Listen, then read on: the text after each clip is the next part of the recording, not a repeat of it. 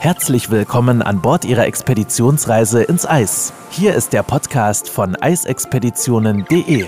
Christina Hillemann ist Ihre Botschafterin und absolute Expertin, wenn es um Reisen in die Antarktis und Arktis geht und nimmt Sie mit in die unberührten polaren Regionen dieser Erde. Begeben Sie sich auf die Spuren von Roald Amundsen, Sir Ernest Henry Shackleton oder Fridtjof Nansen und werden Sie selbst zum Entdecker.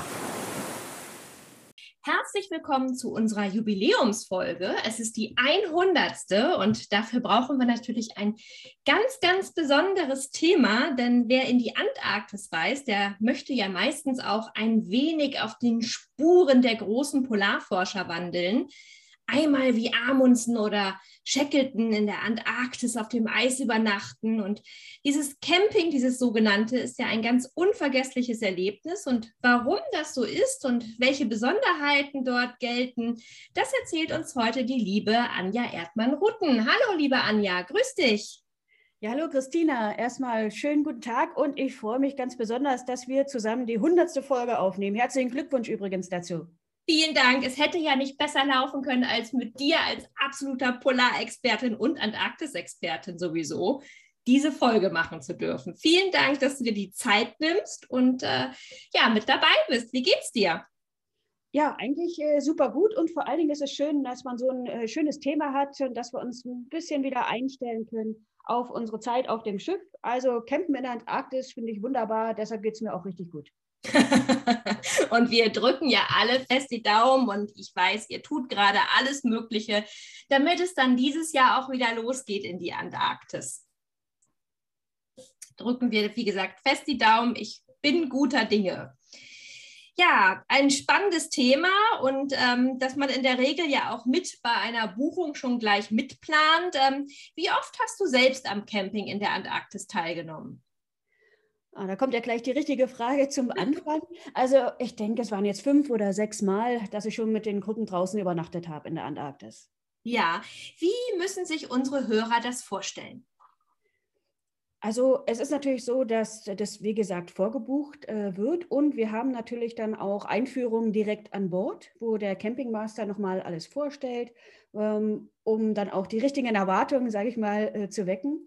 Und wir haben ja meistens zwei Aktivitäten am Tag. Und während der Nachmittagsaktivität sind dann unsere Camper meist als erstes wieder zurück äh, an Bord. Sie haben dann meistens ein frühes Abendessen und wir hoffen, dass wir gegen circa 20 Uhr dann herausgehen können mit ihnen für die Nacht. Mhm. Dann hat das Team schon meistens den Platz äh, in dem Sinne vorbereitet, dass es abgesteckt ist, dass man weiß, wo man sein ja, Nachtlager, sage ich mal, ausschlagen darf. Dann äh, bekommt man, das hört sich jetzt vielleicht ein bisschen ulkig an, aber eine Schaufel in die Hand gedrückt. Dann natürlich erstmal seine eigene freie Fläche äh, freischaufeln, ein bisschen eine Vertiefung in den Schnee hineinnehmen, damit der Wind auch richtig dann während der Nacht so ein bisschen herübergehen kann, dass man schön und geschützt äh, liegt. Dann hat man eine Fläche für seinen Schlafplatz und eigentlich ist man dann schon fertig. Es gibt, auch, es gibt auch dann zum Beispiel eine Curfew, also so eine Art Ruhezeit. Äh, da wird dann auch nicht mehr weiter gesprochen, denn man möchte ja das wirklich auf sich wirken lassen. Und wenn man sich wünscht, dann erzählen dann die Mitglieder vom Expeditionsteam noch etwas über Eis. Man sitzt zusammen äh, vorher, die Fragen werden beantwortet. Das kommt ganz drauf an, wie die Gruppe es sich wünscht. Und dann spätestens so, also spätestens um 6 Uhr am Morgen, geht es dann auch schon wieder zurück zum Schiff. Dann sind die meistens auch hungrig, denn dann gibt es dann endlich Frühstück. Ach, das klingt hervorragend. Nun hast du gerade gesagt, wir schaufeln uns so ein bisschen so eine, so eine Art äh, Liegefläche, sag ich mal, so eine, so, eine, so eine kleine Kuhle sozusagen. Wenn du sagst Liegefläche, dann ähm, ist ja auch eine berechtigte Frage, ob es bei euch Zelte gibt oder ist es das richtige, richtige Polarforscher-Feeling? Also erstmal vielleicht die Überraschung oder vielleicht auch ein Schock für den einen oder anderen, aber wir benutzen keine Zelte. Also wir hatten das ganz am Anfang probiert und hatten dann Zelte wirklich für die Gäste äh, gekauft. Wir haben die Zelte zur Verfügung gestellt, aber äh, unsere Gäste wollten keine Zelte. Die wollten die richtige Antarktis erleben, wo man dann, sage ich mal, den Himmel sehen kann, das Eis, die Umgebung und wo man immer richtig live dabei ist. Und aus diesem Grund haben wir dann die Zelte ganz sein gelassen. Das heißt, es gibt dann ganz dicke Isomatten, die man gestellt bekommt. Wir haben richtig warme Winterschlafsäcke. Da kommt dann noch ein Innenschlafsack herein. Da kommt ein Bivi drumherum. Ist also eine Art Hülle, die nochmal die Feuchtigkeit ein bisschen abhält, die nochmal sehr gut isoliert. Und äh, dann schaut eigentlich nur noch die Nase heraus. Ähm, und dann kann man halt wirklich die Umgebung richtig wahrnehmen. Und das ist wirklich ähm, entstanden, weil unsere Gäste das gewünscht haben.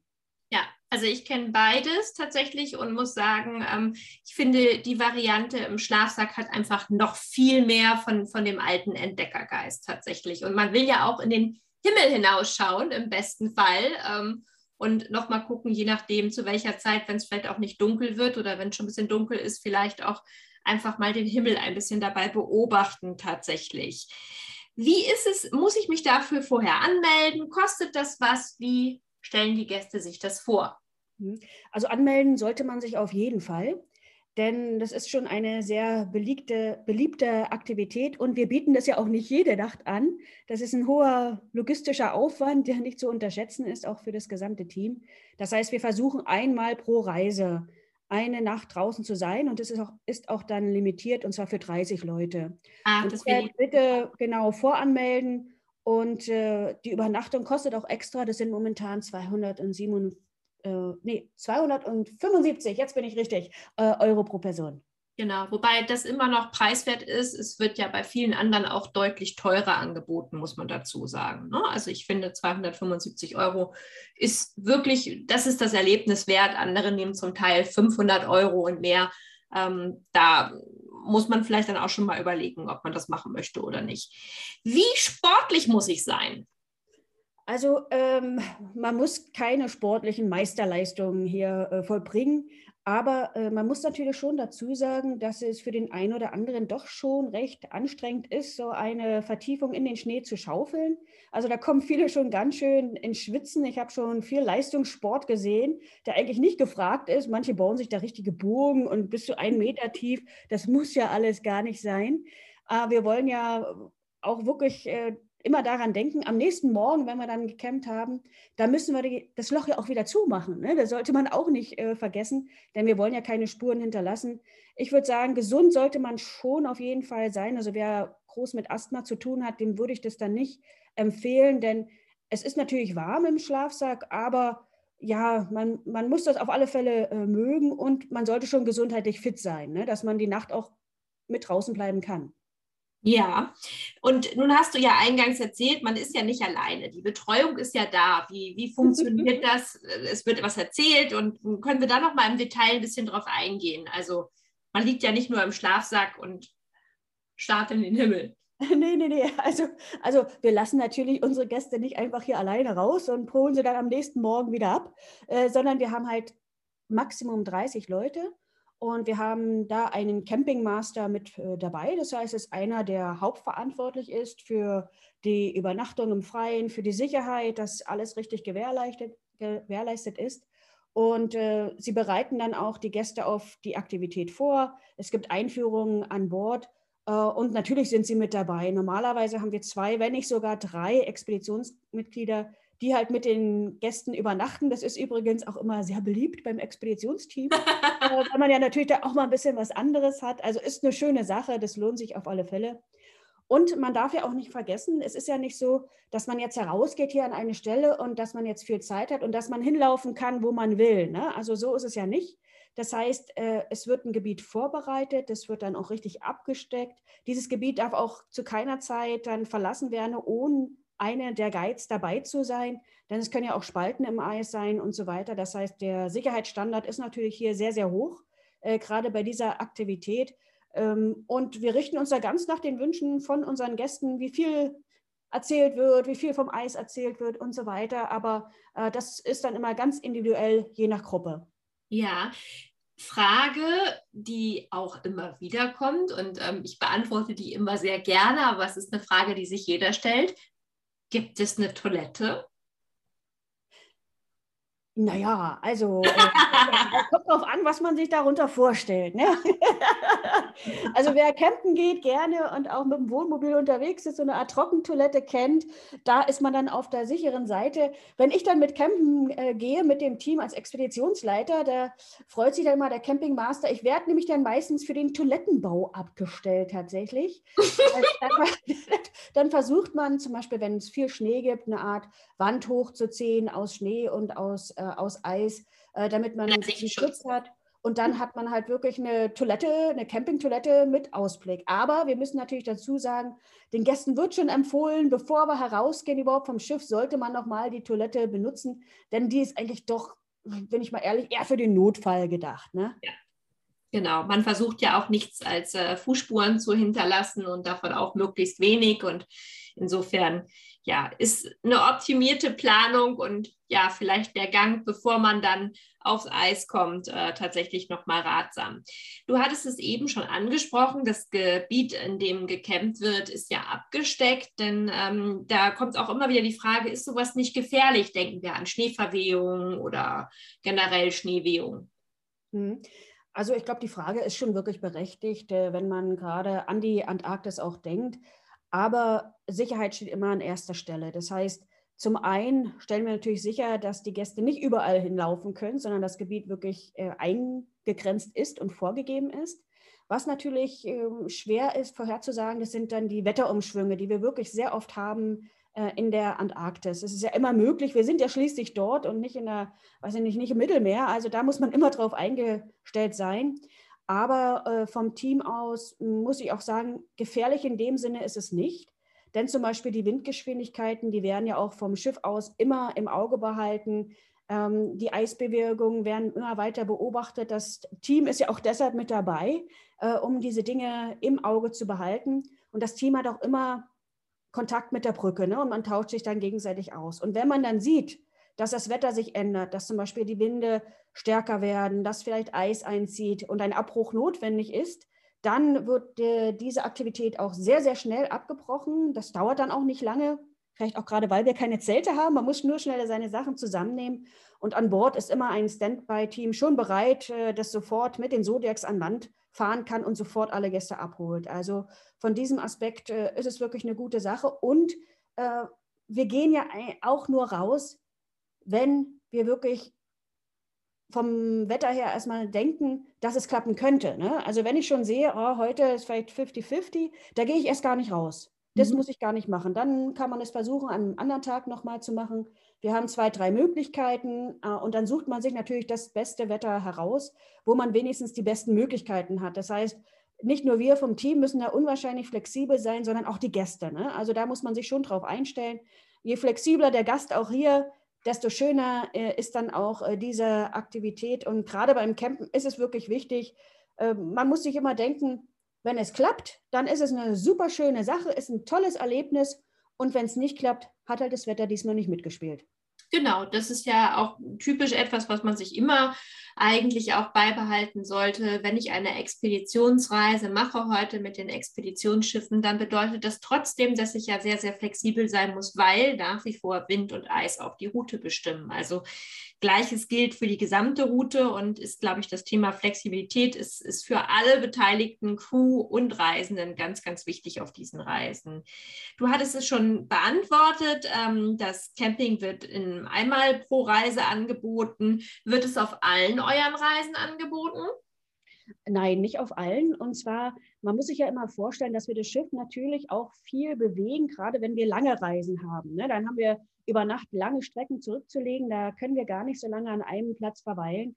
Das heißt, wir bieten unsere Aktivitäten, die Übernachtung, äh, das Campen dann direkt in dem Sinne nur auf den kurzen Reisen an. Also nur auf einer klassischen Antarktisreise, beziehungsweise auch wenn wir bis zum äh, Südpolarkreis fahren, dann werden diese ähm, Aktivitäten angeboten. Genau, einfach damit man da die Zeit hat. Super. Ach, ja, Eisbären, Thema gefährlich, haben wir ja dort nicht. Aber wie sieht es denn aus mit Pinguinen und anderen Tieren? Können wir die beim Campen erleben? Mm, das ist dann immer so eine schwierige Sache, denn wir haben natürlich auch sehr viele Regeln, auch von der zum Beispiel IATO, hatten wir auch schon mal drüber gesprochen. Ist also die International Association of Antarctic Tour Operators, die viele Regulierungen vorgeben. Und es muss ein Mindestabstand zu Tieren gehalten werden, der gerade beim Campen auch wirklich recht ordentlich ist.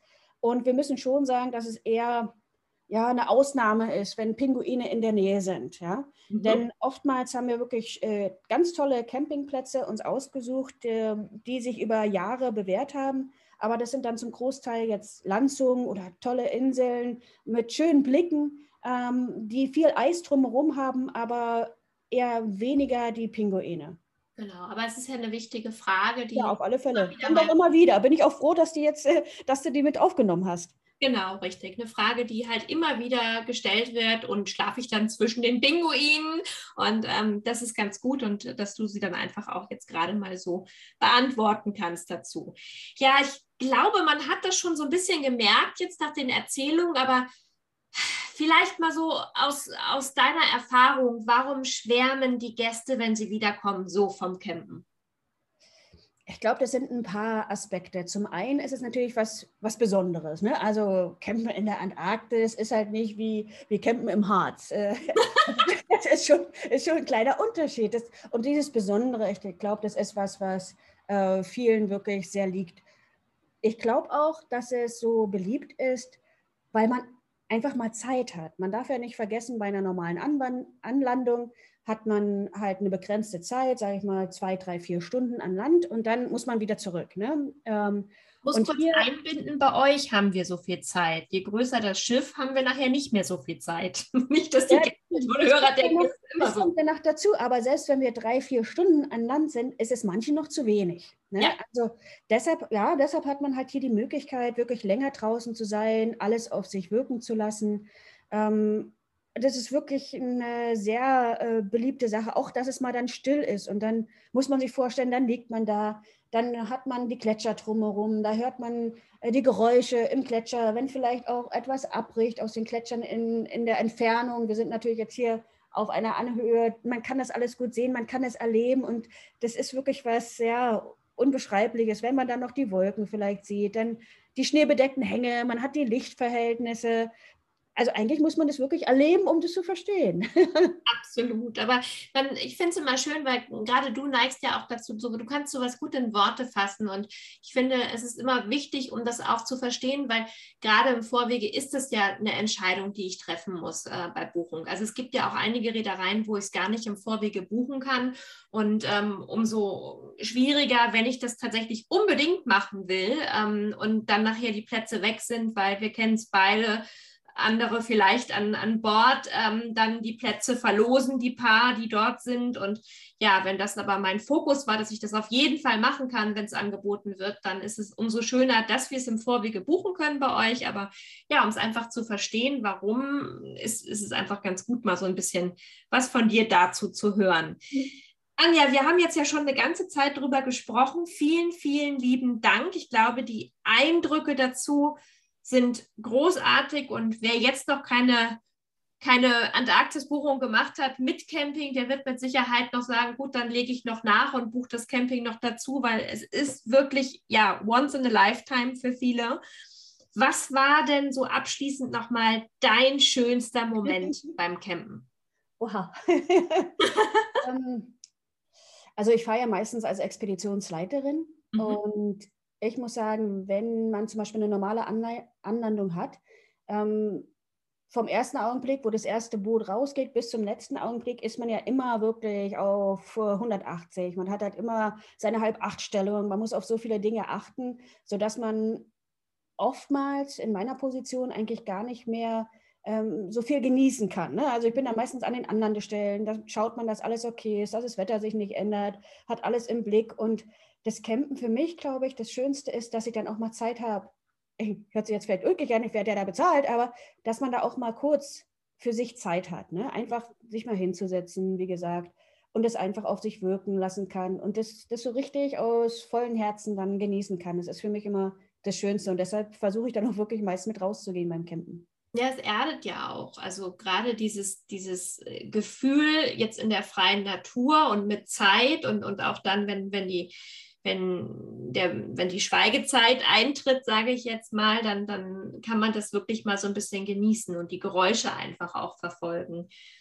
Ja, kann ich, kann ich gut nachvollziehen. Liebe Anja, ich glaube, ein spannenderes Thema hätten wir zur hundertsten Folge nicht haben können, als tatsächlich Campen im Eis in der Antarktis. Ich danke dir für deine Zeit und ähm, hoffe, dass es drückt ganz fest die Daumen, dass wir alle starten können jetzt im Winter wieder zur Antarktis und auch im eigenen Interesse, weil ich ja mit euch mitfahre.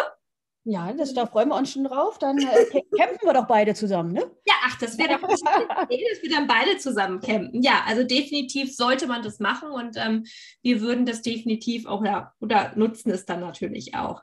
Vielen, vielen Dank für deine Zeit. Ich weiß, die ist kostbar, aber toll, dass du dir die Zeit genommen hast und auch an die Hörer fürs Zuhören und ich wünsche allen, dass sie gesund bleiben und vielleicht auch beim nächsten Mal dabei sind. Wir haben bestimmt noch spannende Themen, oder Anja? Ja, da denke ich doch, äh, dass dir wieder was einfallen wird. Vielen Dank. Machen Sie es gut. Wenn Sie mehr zu den einzelnen Reisen erfahren möchten, besuchen Sie www.eisexpeditionen.de und hören Sie auch beim nächsten Mal wieder rein.